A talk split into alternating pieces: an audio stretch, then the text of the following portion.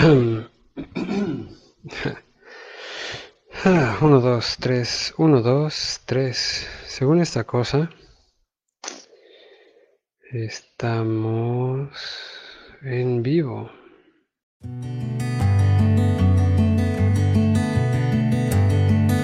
Damas y caballeros, niños y niñas, tlacuaches y tlacuachas, bienvenidos, bienvenidas, bienvenides esta es la sesión número 12, el episodio número 12 de Historias del Arlequín. Mi nombre es Andrew Nicolás, yo soy el Arlequín. Buenas noches. Hoy estoy nervioso porque la historia que les tengo para el día de hoy es una cosa especial. Vamos a hablar como varias otras veces del origen de las cosas. Y algunos de ustedes, las tres personas que me escuchan, se preguntarán otra vez por qué siempre se la pasa hablando del origen de las cosas. Y me la paso hablando del origen de las cosas porque tenemos que saber de dónde venimos, ya que de otra manera no sabremos en qué dirección nos hemos estado moviendo y eso nos quitará la capacidad de elegir a dónde queremos ir. Y eso rimó. Entonces, esta noche les voy a hablar de dioses griegos. Seguimos todavía en terreno conocido, en terreno, vamos a decir, popular de alguna manera. Esta noche les voy a hablar de dioses griegos y lo que pasó antes de ellos. Me interesa particularmente contarles cómo es que se origina, según los griegos, el cosmos porque, de nuevo, cada. Esto lo he repetido eh, casi todos los capítulos de, de esta pequeña aventura, de este pequeño ejercicio. Y es que todos los mitos creados por los seres humanos, que son todos los mitos que conocemos, no conocemos mitos eh, enseñados por leones o por tlacuaches, todos los mitos creados por, por, los seres humanos nacen de una imperante necesidad de poder asomarse a lo desconocido y de poder de, algún, de alguna manera delimitarlo, estructurarlo y aprovecharlo, darle uso. Es curioso que muchas culturas hablan de que el origen del cosmos era una sopa, era un, un océano primordial y caótico. ¿Qué percepciones hayan tenido para tener esa conclusión inicial? No lo sabemos, porque pues ya están muertos sin embargo, podemos considerar que en la trayectoria de la mente, de la inconsciencia a la conciencia, o de lo desconocido al concepto, cuando lo desconocido aún es desconocido, es extraño. Eso que es extraño no embona, no encaja en las estructuras, en el tipo de orden, en los movimientos que hasta ahora nuestra mente conoce. Es decir, lo desconocido para nuestra mente es caos. La gran mayoría de los mitos a lo largo de la historia de la humanidad hablan de que al principio había caos. Y en el caso de los griegos, le dieron precisamente el nombre que estamos usando para referirnos a esa cosa que es caos.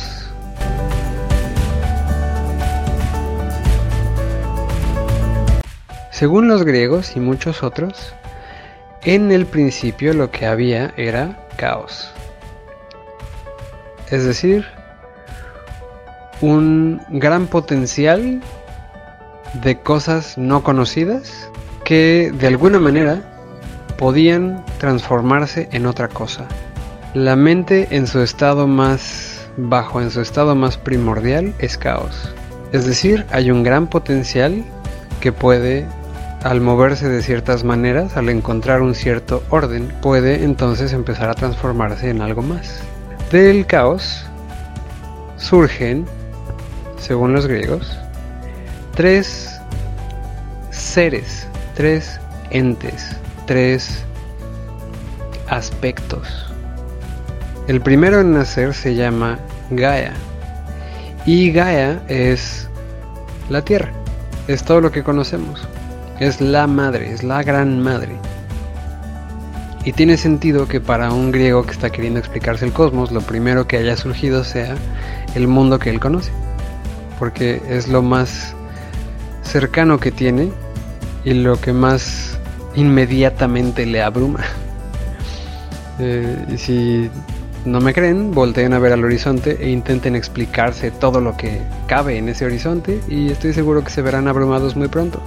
Y embelesados quizás, porque es, es bonito voltear al horizonte. Entonces nace Gaia, seguida por Tártaro. El Tártaro es el inframundo. Junto con Gaia y el Tártaro nacen que el Tártaro es una cosa, no un ser. Junto con ellos dos nace Eros, que es el amor. El amor, según los griegos, no es esta cosa sexual eh, con escote bajo, pezones levantados y erecciones gigantescas que hoy llamamos amor. Ese instinto animal de reproducción y de estarse frotando en superficies tibias.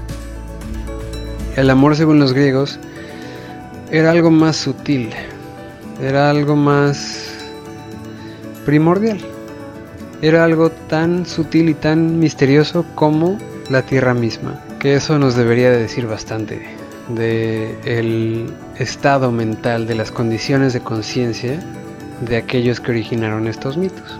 Entonces, del caos nace Gaia, nace Tártaro, nace Eros. Cuando nace Eros, el amor, su efecto, su existencia, es lo que permite que Caos y Gaia interactúen y hagan cosas y sucedan cosas. De, esta, de estos movimientos, y hay un par de dioses que suceden justo antes, bueno, de entes que suceden justo antes, pero me quiero enfocar hacia, me quiero ir más rápidamente hacia el tema de esta noche, eh, porque si no me voy a quedar toda la noche hablando de, de Nix y sus hermanos.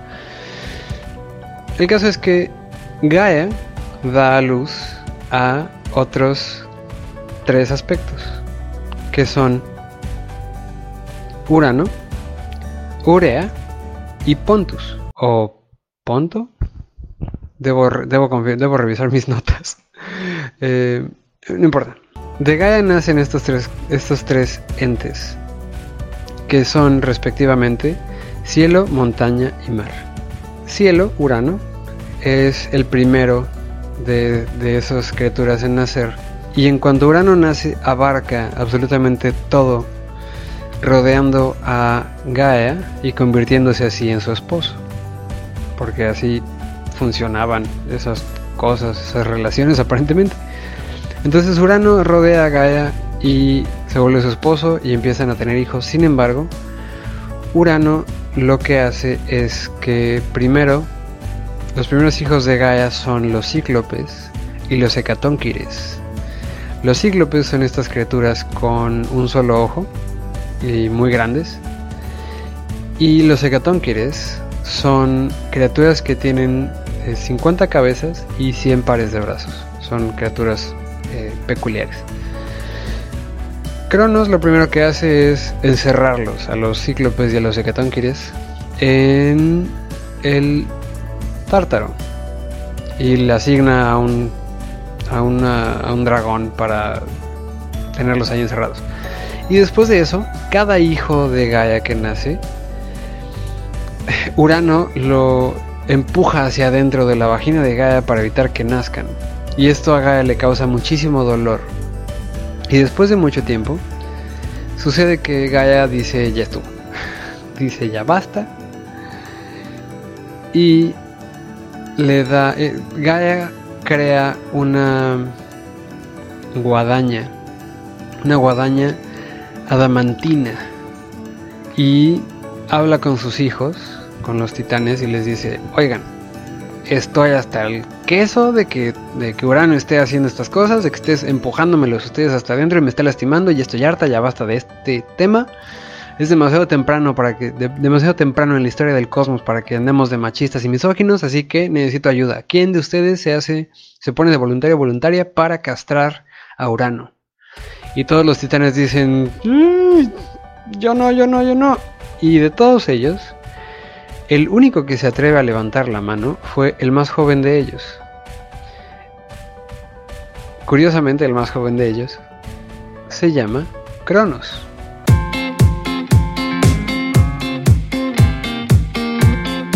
Cronos es normalmente llamado el dios del tiempo. Hay quienes disputan que si fuera dios del tiempo o no, sin embargo tenemos la certeza de que el tiempo y Cronos tienen una guadaña. Y este es un símbolo muy interesante porque hay otro personaje que a lo largo de la historia carga una guadaña y durante mucho tiempo le hemos llamado de cierta manera. Y este personaje de guadaña no es la muerte, es el Padre Tiempo. El Padre Tiempo, Cronos, lo que hace entonces con esta guadaña diamantina es esconderse. Y la siguiente vez que llega Urano para tener relaciones con su madre, Gaia, le salta por atrás y de un guadañazo lo castra. Y castrado entonces lo... No, no, estamos muy seguros de qué sucede. Hay varios autores que dicen diferentes cosas. El caso es que castra a su padre y le quita su poder. Y entonces él se vuelve el gobernante de todo el tema. Su padre, antes de cederle el, el espacio, de cederle la gobernanza del cosmos, le dice que, así como él lo destronó, a él Cronos lo van a destronar también, y que sus hijos van a ser muy poderosos y que le va a pasar lo mismo. Esencialmente, Urano le aplicó a Cronos el como te ves, me vi, como me ves, te verás. Y pues nada, Cronos se convirtió entonces en el gobernante de todo el tema y tomó como consorte a Rea.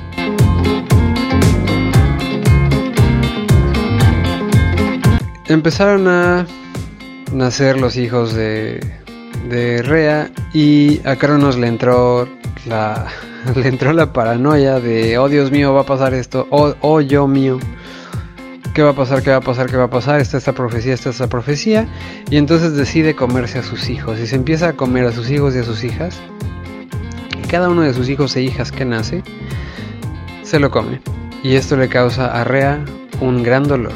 Y en algún momento, Rea desconsolada habla con Gaia y le dice, oye mamá, guion suegra, ¿qué hacemos? Porque ya no puedo más con este vato que está comiendo a mis hijos, o sea, no manches quiero poder ponerles vestiditos y ropita y pues no se puede porque se lo está comiendo este baboso.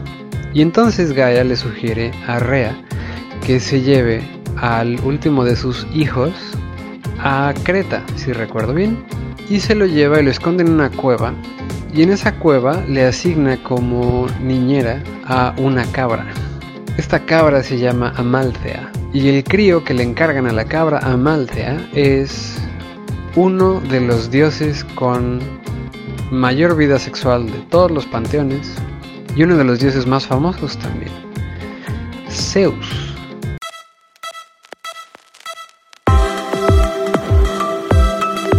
Zeus, que en ese momento solamente era hijo de Rea y Cronos, todavía no era dios del rayo. Zeus entonces se cría en una cueva y es entrenado y criado y cuidado por Amaltea la cabra,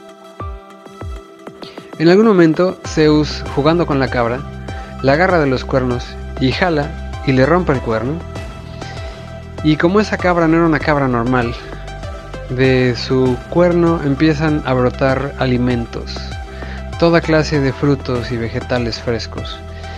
Y ese cuerno se convirtió en un artefacto legendario, en un artefacto del cual surgía cualquier cantidad de alimentos y nunca se agotaban. Y ese, ese artefacto es llamado la cornucopia. Y aquí entonces les voy a hacer, querido público, la primera pregunta de la noche. La cornucopia, sabiendo que todos los mitos de los cuales hablamos son símbolos, son alegorías de algo, de algún aspecto de la realidad de los seres humanos a lo largo de la historia. La cornucopia es este objeto que viene de un animal sagrado, obtenido del animal sagrado por las manos de un dios. De ese objeto surge el sustento suficiente para todos los seres vivos de todos los mundos. ¿Qué es eso en ti persona que se asemeja a la cornucopia? ¿Qué es eso en ti que puede nutrir a todos los seres que te encuentres por siempre? Piénsenlo, mastíquenlo procuraré anotar esta pregunta después para que puedan llevársela y jugar con ella antes de dormir. Y entonces Zeus le rompe el cuerno y sale la cornucopia y Zeus ya hizo su primer artefacto mágico y entonces está todo muy padre. Y conforme Zeus crece, se convierte en el portador de copas de Cronos. Es decir, lo esconden justo debajo de su nariz. Oigan, ¿pero qué no Cronos estaba comiendo a sus hijos? Sí, Rea de hecho tomó una piedra, le envolvió en un montón de cobijas y se las dio a Cronos. Y Cronos se tragó el bulto pensando que era uno de sus hijos y eso fue todo el engaño. Que debemos tomar en cuenta que ese engaño no hubiera funcionado si Cronos tuviera la costumbre de masticar. Con eso la historia hubiera sido muy diferente. En fin, Zeus, siendo el portador de copas, es decir, el mesero de o el mayordomo, el Sani de Cronos, le lleva una bebida con una mezcla de mostaza y otras cosas. Pero curiosamente los mitos especifican que tenía mostaza. Le da esta mezcla a Cronos y Cronos entonces empieza a vomitar y vomita a cada uno de sus hijos. Antes de ese evento, Zeus fue al monte Tártaro y liberó a sus tíos, los cíclopes y los hecatónquires. Entonces después de que Cronos vomita a todos sus hijos Zeus va con los hecatónqueres y los cíclopes y les dice, ¿qué hubo? ¿Ya se armó? ¿Ya están mis hermanos? ¿Qué se, van a armar los trancazos? ¿Se unen o qué? ¿Se unen o se les abre?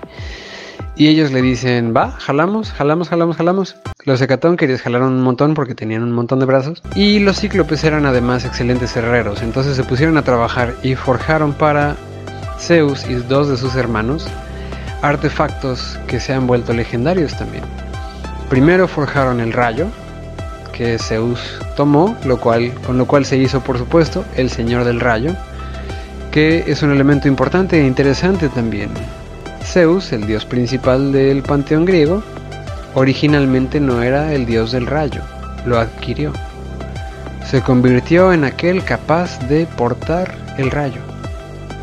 Para Poseidón, le forjaron los cíclopes un tridente, el famosísimo tridente de Poseidón. Y a, al pobre Hades le dio un casco.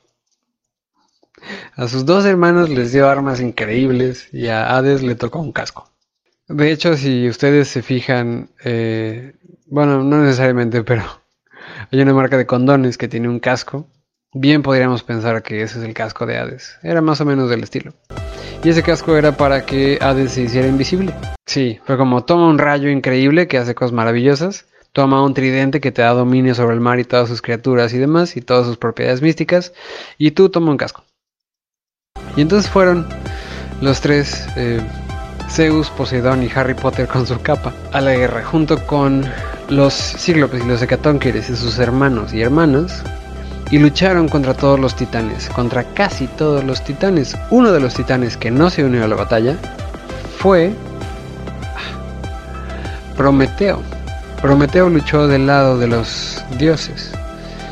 Y después de una grande y ardua batalla, por supuesto, ganaron los dioses, encerraron a los titanes. Zeus encerró a los titanes en Monte Tártaro y después hizo jugó un disparejo con sus hermanos, con Poseidón y con Hades, para decidir quién iba a quedarse con qué parte del cosmos. Y entonces Zeus ganó la, sacó el, el primer resultado y quedó como gobernante del cielo y del mundo y del Olimpo. Que yo digo que ese, ese sorteo tuvo truco, porque pues Zeus llevaba más tiempo, más tiempo afuera en el mundo, tenía más práctica de cómo engañar a la gente, en especial si fue educado por una cabra porque sí, así son las cabras engañosas. Poseidón ganó, por supuesto, el dominio del, de los océanos y Hades ganó el Tártaro, el inframundo. Eh, Hades, Hades se ganó el privilegio de ser el carcelero de los titanes. Y su casco.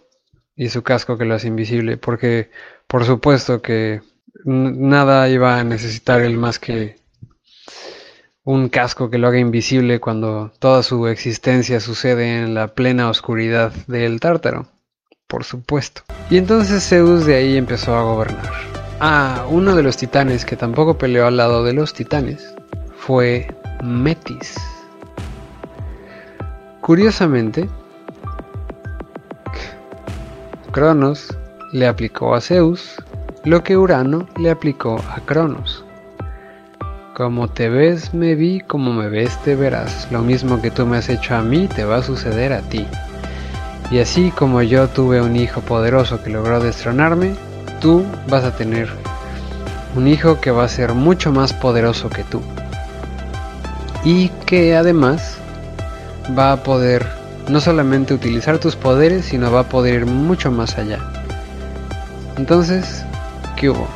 Te la dejo al costo y se fue, se dejó encerrar en el tártaro. Zeus, su primer acto oficial fue tomar una esposa. ¿Y a quién tomó como esposa? A una de sus tías. Porque sí, porque así jalaba ese tema. Eh, me llama poderosamente la atención que los dioses griegos tienen, en especial en su origen, una cantidad de incesto tremendo. Que si bien nos puede parecer aberrante, debemos de respetarlo porque al menos en la mitología griega no temen decir, bueno, pues sí, se reprodujeron unos con otros porque era todo lo que había. A diferencia de la mitología católica, donde, ah, donde Abel y Caín son dos hermanos, y de esos dos sale toda la humanidad. Piénsenlo. En fin, Zeus toma como esposa a Metis. Y Metis es... Metis es cosa muy seria. Porque Metis es la titán o la diosa o la potencia de la sabiduría mágica. Es no es solamente sabiduría y no es solamente conocimiento. Metis es lo que sucede cuando estás en ese horizonte entre lo que conoces y dominas y lo que no conoces. Es esa intuición que sucede cuando estás en la zona, donde lo desconocido lo puedes hacer conocido a velocidades inconmensurables, donde puedes atravesar lo que no conoces y convertirlo en tuyo inmediatamente, al tiempo que ejerces ese nuevo conocimiento de forma inmediata y automática con total maestría. Metis es cosa muy seria y es uno de los aspectos más importantes de los dioses entre los dioses y sus ancestros en la mitología griega, del cual considero yo que se habla muy poco, porque mucha gente busca poder o busca fuerza o busca inteligencia o buscan solo sabiduría, pero Metis, Metis es la diferencia. Entonces, Zeus toma como esposa a Metis. Y Metis naturalmente se embaraza, porque parte del matrimonio de Zeus pues era cantidades industriales de sexo, porque había que poblar el cosmos de dioses. Y Metis pues se embaraza y cuando Zeus se da cuenta que Metis está embarazada, se acuerda de lo que le dijo Cronos y dice, ah, ah, esto no me va a suceder a mí. Y entonces toma a Metis, la convierte en agua y se la bebe. Y entonces Zeus así se come a una titán embarazada de una de un dios. Y con eso Zeus dice, uff, ya, perfecto, ya evité la profecía, ya estoy a todo dar, incluso está más chido porque ahora dentro de mí tengo Metis. Y entonces soy más, soy más chido, soy más mejor. Sin embargo, sucede que Metis pues no muere. Metis sigue de hecho embarazada y sigue adentro de Zeus y entonces el embarazo de Metis llega a término. Y de Metis da a luz dentro de Zeus y a Zeus le empiezan a dar unos dolores de cabeza gigantescos y se le empieza a hinchar la frente y se le empieza a hinchar tanto la frente y le dan unos dolores de cabeza tan tremendos que tiene que pedirle a Faistos, el dios de la forja, que le dé de martillazos en la cabeza, porque ya no puede con el dolor de cabeza y entonces necesita ayuda para que le salga esta cosa. Y entonces le agarran a martillazos la cabeza y finalmente se abre la cabeza de, Zeus, se abre la frente de Zeus y sale de su frente una hija.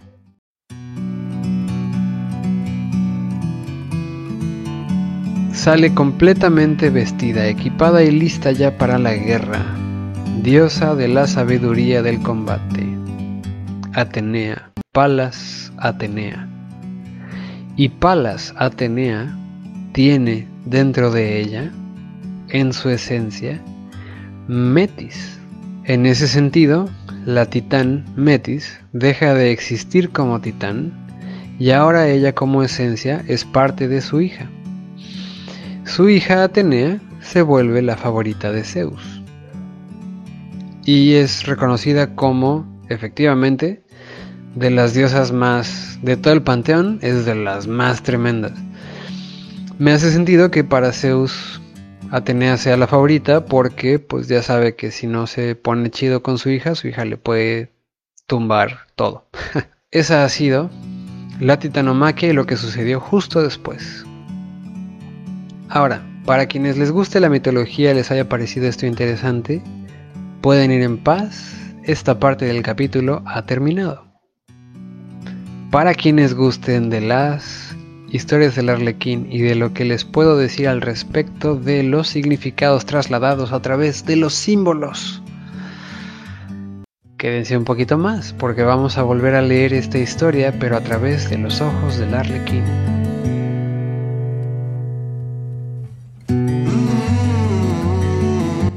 Entonces, vamos a hablar de este mismo tema visto desde otro lado.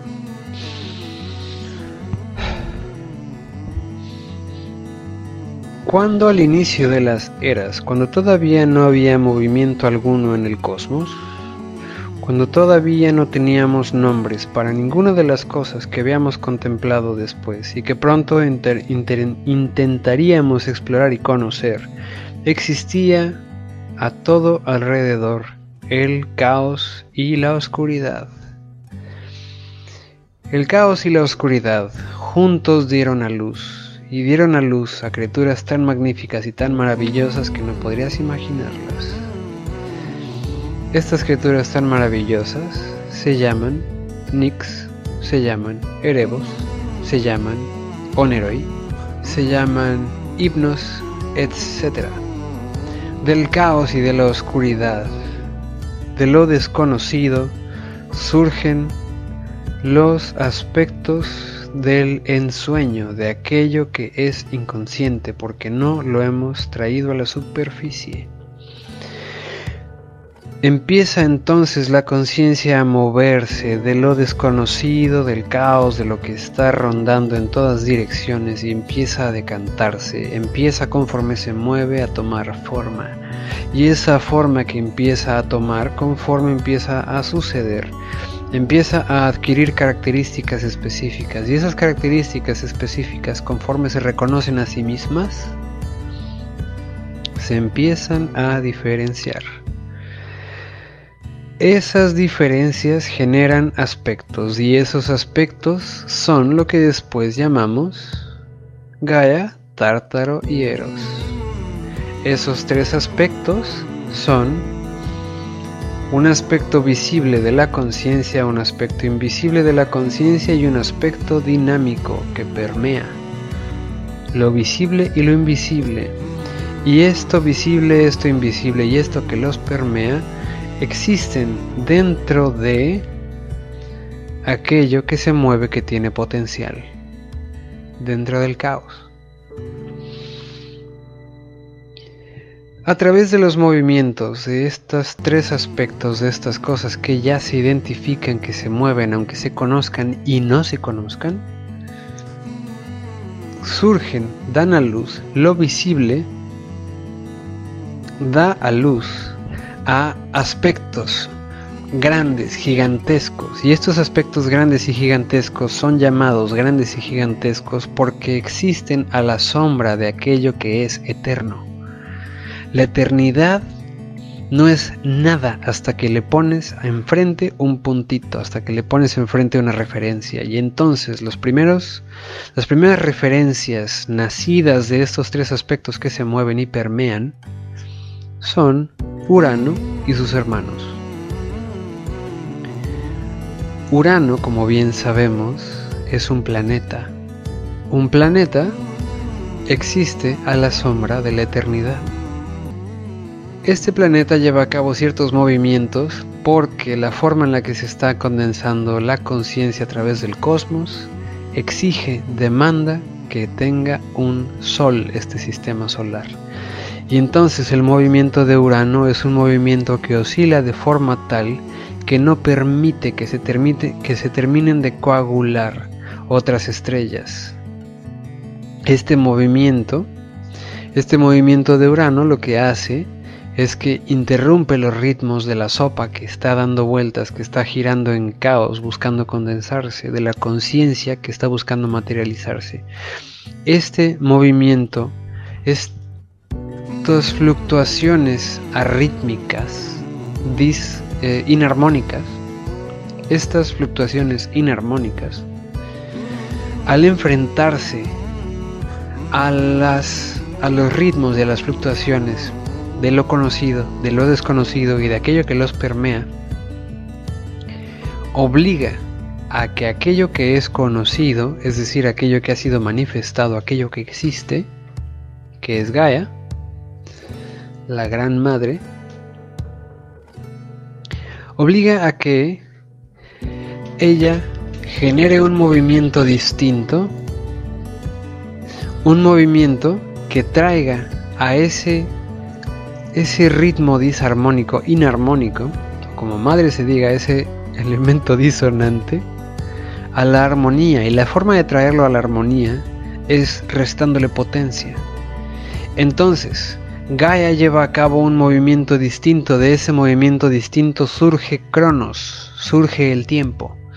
Y el tiempo entonces, cuando surge, lo que hace es que detiene, impide las fluctuaciones de Urano.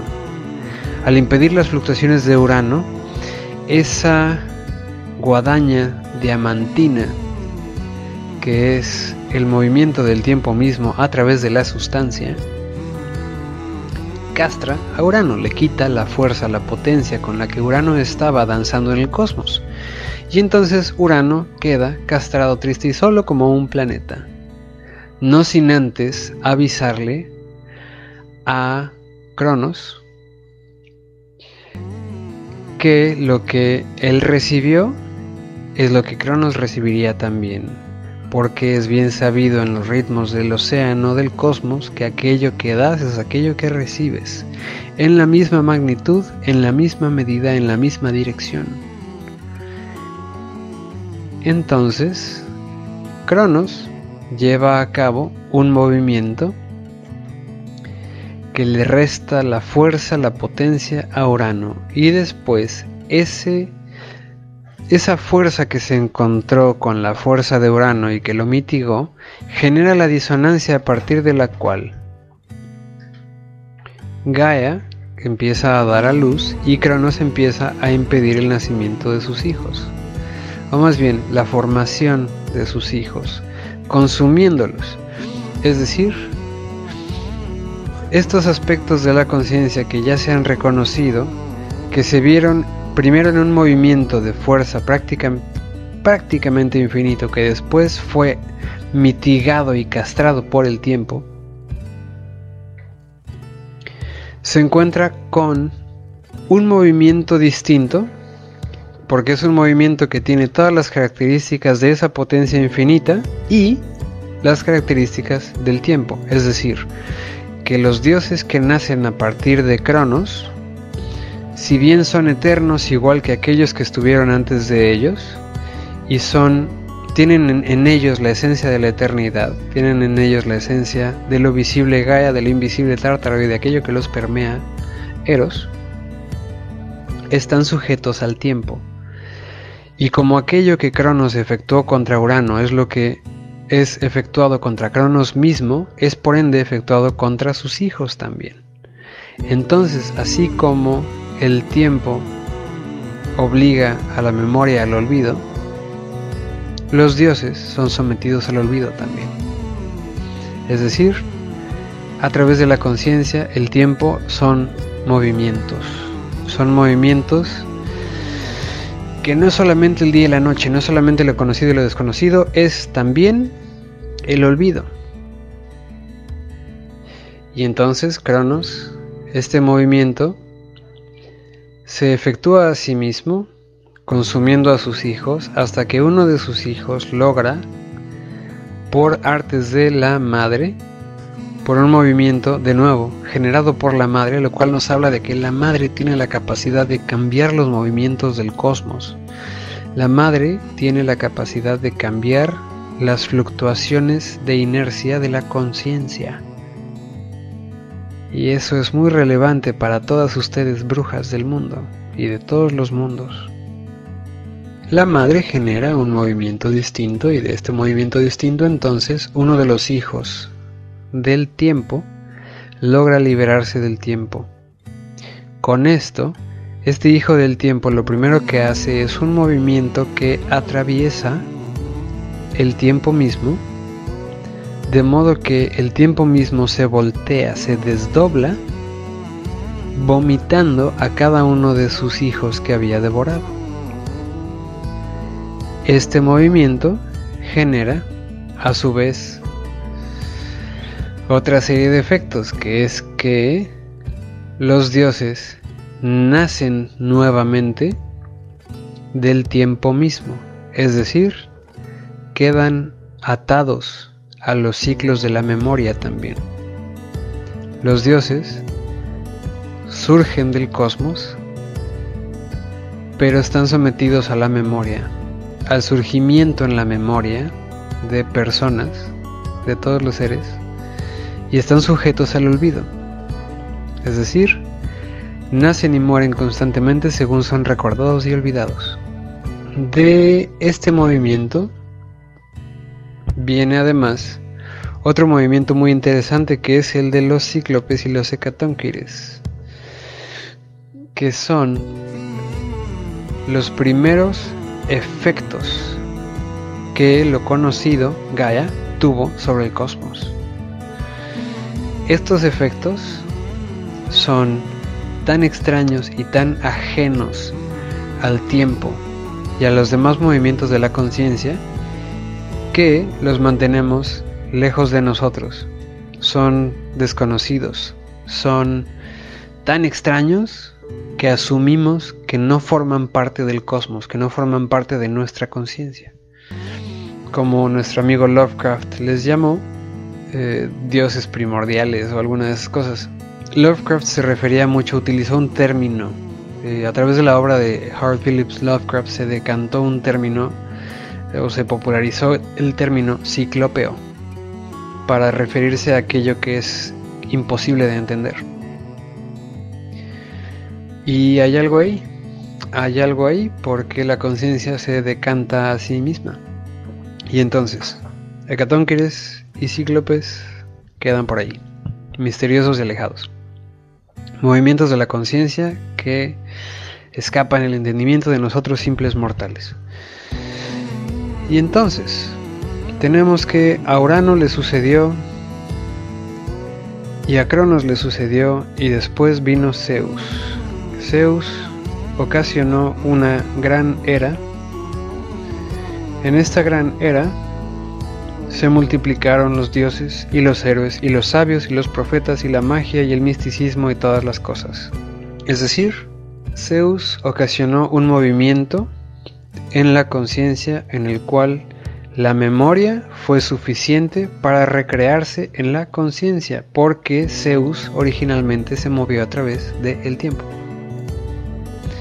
Entonces, al Zeus moverse a través del tiempo lo dobló, lo atravesó, con el rayo, con esa gran arma que le fue otorgada. Sin embargo, antes de eso lo atravesó con algo todavía más primordial que fue la mostaza, que es un símbolo interesante. Y entonces, gracias a Zeus surgen todas estas cosas, surgen las eras, surge el tiempo, surgen los dioses, surgen los héroes. Es decir, que la conciencia, una vez que se ha, que ha sido decantada de lo, caótico y lo desconocido, a lo conocido, lo desconocido y aquello que lo permea, y de ahí entonces ha originado sus primeros aspectos que pueden darnos testimonio de la eternidad, se decanta entonces, ya que tiene un referente frente a la eternidad, se decanta entonces hacia el tiempo, porque al haber un referente frente a la eternidad, entonces ahora existe el tiempo. Y una vez que la conciencia se ha decantado y ha asumido el tiempo mismo, entonces se decanta hacia los aspectos de aquello que conforman todas las características de la eternidad desdobladas por el tiempo, es decir, cada uno de los dioses. Y cada uno de los dioses es a su vez un aspecto de la eternidad que se desdobla a sí mismo porque es un mismo ejercicio que se repite en la conciencia. Si se fijan, es un mismo ejercicio que sucede una y otra vez. Donde la conciencia surge, se recrea, después aterriza, se coagula, se condensa, se manifiesta en algo y de ese algo vuelve entonces a recrearse en multiplicidad para nuevamente condensarse en un único conocimiento, un único entendimiento para entonces volverse a recrear. La conciencia lo que está haciendo constantemente es un abrir y cerrar de sí misma, recreándose una y otra vez, en mayor multiplicidad, en mayor complejidad y cada uno de estos movimientos lleva consigo un grado distinto de entendimiento de sí misma. Entonces, por eso, de los dioses vienen los héroes, vienen los semidioses, que son héroes, y después de ellos vienen también reyes y vienen héroes y vienen más y más y más cosas. Es decir, conforme la conciencia se desdobla desde la eternidad, desde lo desconocido, desde lo caótico y desconocido, hasta lo conocido y lo que existe, cuando se termina de decantar en lo que existe, tenemos una multiplicidad de cosas con infinitas características distintas.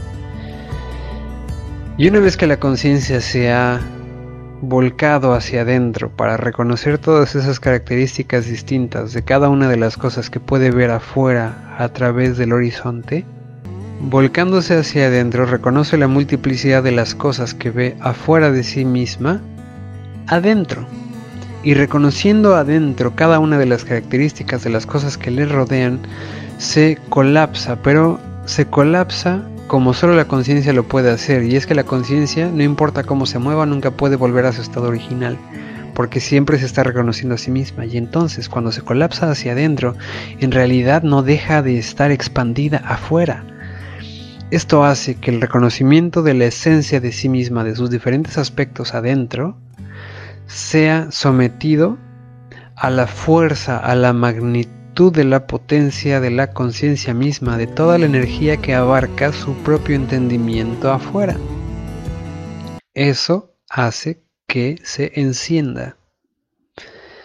Y eso que se enciende, cuando es entendido como cada una de sus partes sin dejar de ser todo lo que es, puede ser identificado como un solo objeto que forma parte de todo lo demás y que tiene características específicas. Estas características específicas las podemos condensar entonces en algo que coloquialmente llamo una máscara. Y una máscara contiene dentro de sí misma un aspecto de algo del cosmos. Ese aspecto de una cosa del cosmos es presentado a la altura de la eternidad con el contraste de las infinitas cosas que le rodean.